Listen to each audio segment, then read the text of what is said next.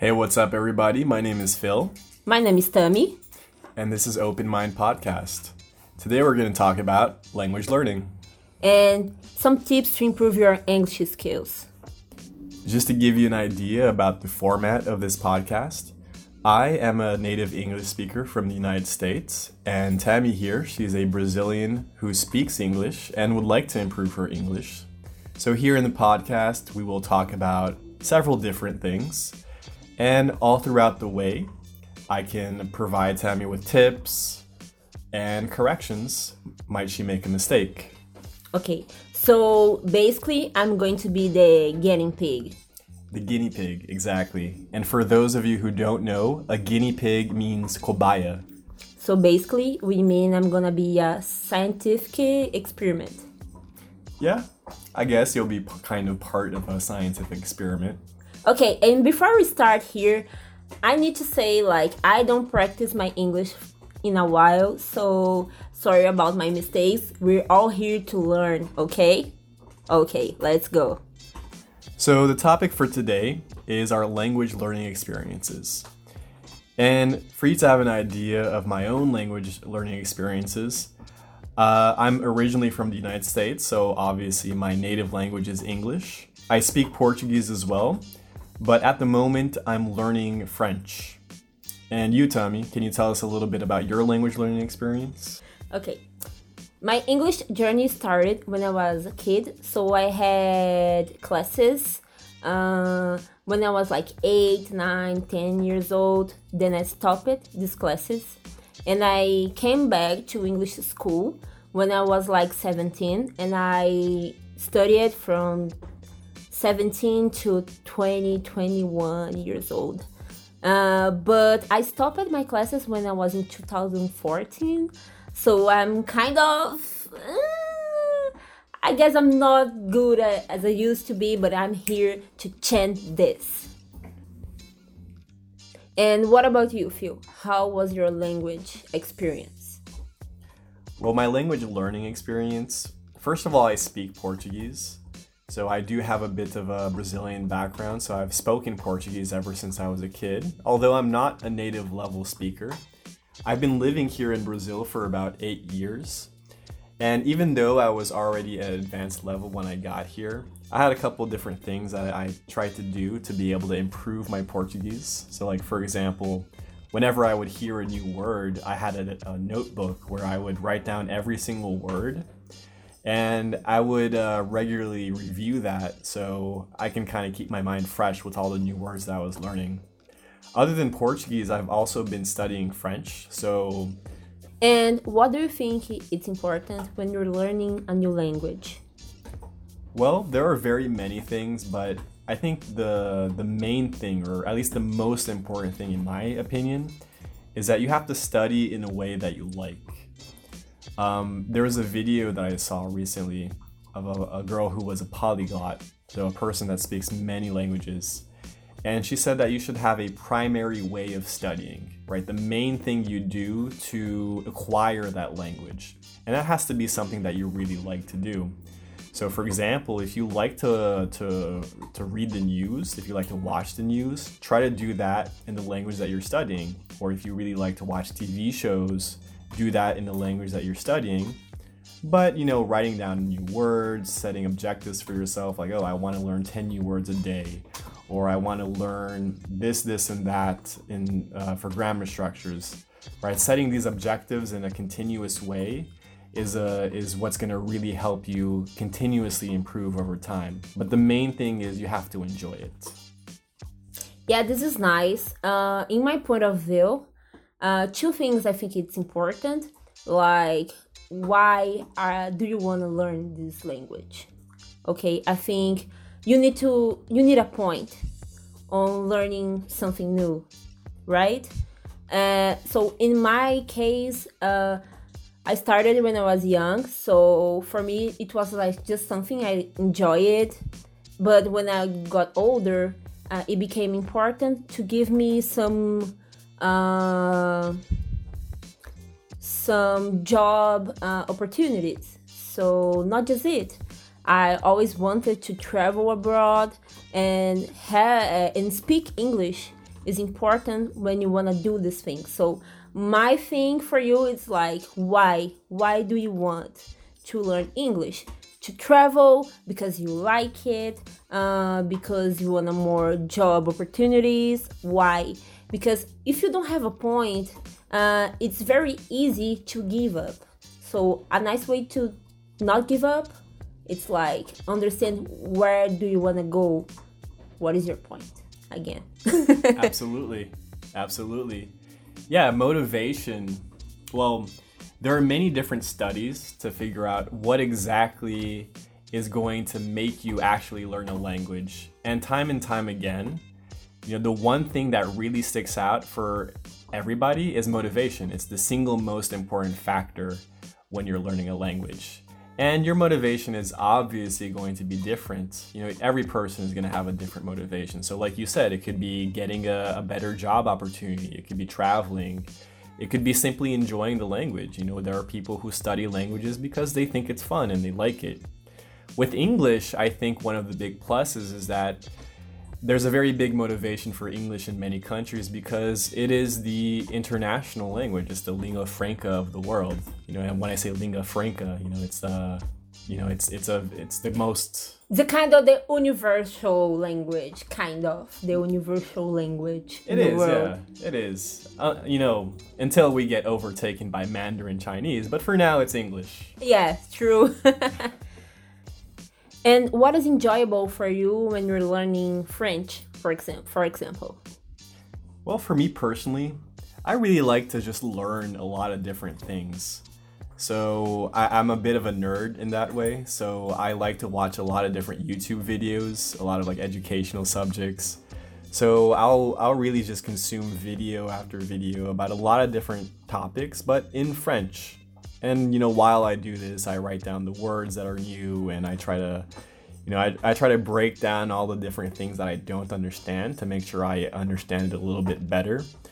Other than that, I also like to read the news. I like to get books and try to read them in French as well.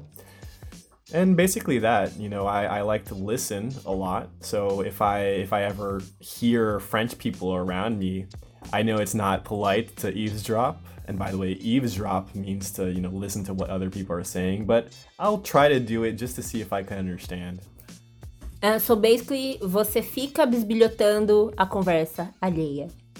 Exactly. I, I know it's not a it's not a polite thing to do, but screw it. It's for educational purpose. Oh, okay. So you like to gossip. Okay, so is your skills to education. Okay. Exactly. well, this is funny how we're all different because in my point of view, for me, the best thing is like listen to music. So I take my favorite songs like Beyonce pop songs and I like to I I practice my listening. So I put the song on my cell phone and I try to type like I, I take a notebook or in my cell phone whatever. And I try to uh, type to write the song everything I understand. I write it and I stop the song and listen to a sentence and stop and write. And then I try to understand what is the song is about.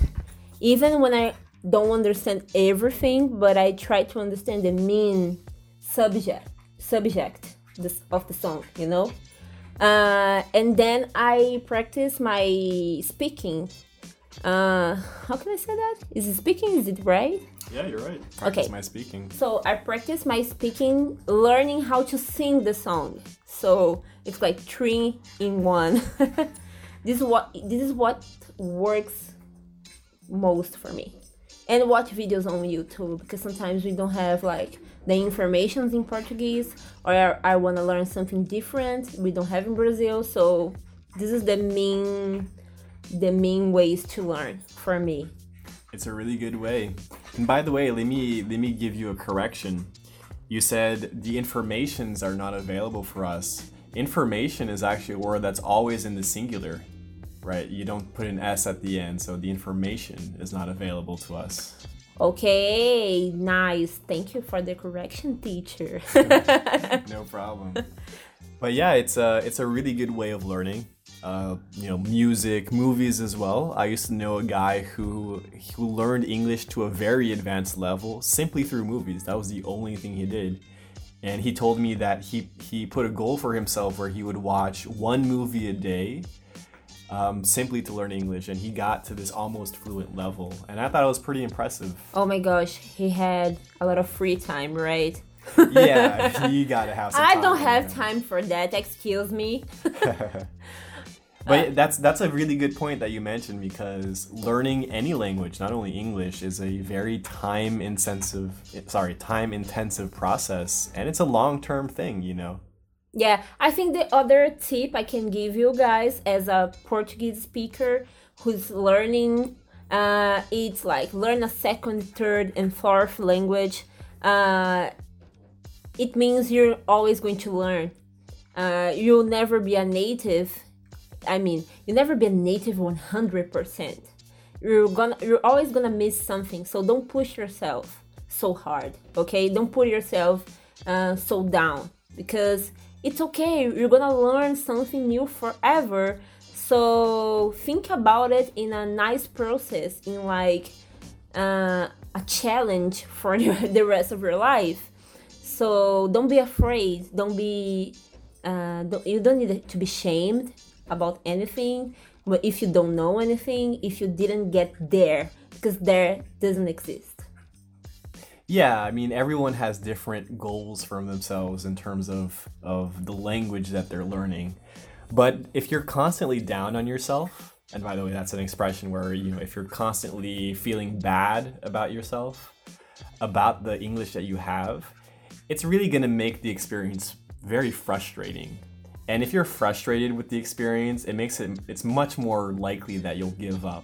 And that's what you don't want, obviously. So, like I said before, it has to be a pleasurable experience. You have to like it and feel okay with yourself. You know, it's you know, you something that that, that I hear a lot, you know, if you're learning a language, um, even if you don't speak it well, at least you're learning another language. You know, there are so many people out there that only speak one language, so you should feel proud of that. You should feel good about that. Yeah, Beatles already said, "Hey Jude, don't make it bad." exactly. oh my gosh, it was so terrible. Sorry. well, exactly. No, I mean the sentiment is, is good. You know, don't make it bad. That that's a great quote. Take a language and make it better. exactly. oh my gosh, terrible. Cut. So now it's time for recommendations. Phil, what are your recommendations for today? Well, I have one recommendation. It's a it's a YouTube channel that I really enjoy, and the name of the channel is Easy Languages. And the great thing about Easy Languages, well, first of all, they have sub channels for a bunch of different languages. So you have Easy French, you have Easy English, Easy Portuguese, Easy Spanish, etc., etc. And what they do is basically they go out on the streets and interview people about a lot of different subjects and you just listen to people. You listen to people talk about so many different things. It's a great way to obtain vocabulary a great way to see how people actually speak. You know how native speakers of the language speak. You get a lot of expressions a lot of slang stuff like that. And i enjoy it. I think it's a really great way to, to learn. And what about you? It's a YouTube channel again. It's called Damon and Jo. Uh, and it's pretty nice. They are young and they like to travel the world. Uh, they live their lives and they have some nice things to talk about. And they like to learn many languages. So Damon and Jo, they are friends and they speak many languages. So they speak Portuguese, French, English, Italian, and other things. So it's nice to see how they learn. They give many tips and it's very interesting. They they backpack too, not now because I mean we're in a pandemic situation, but they backpack for a low cost. So it's very very nice to see how they do that. awesome let me give you another correction by the way Please be my guest. So you said they backpack for a low cost. uh, the preposition that you could use is at, right? They backpack at a low cost. Oh my gosh, the prepositions always kill me, but thank you, Phil. No problem. I know they're horrible. Yeah, I hate them. So that's it for today's episode. Thank you very much for listening. Stay safe and see you next time. Bye, guys. See you next time. If you want more English tips, follow us in our Instagram, openmind.english, and be welcome.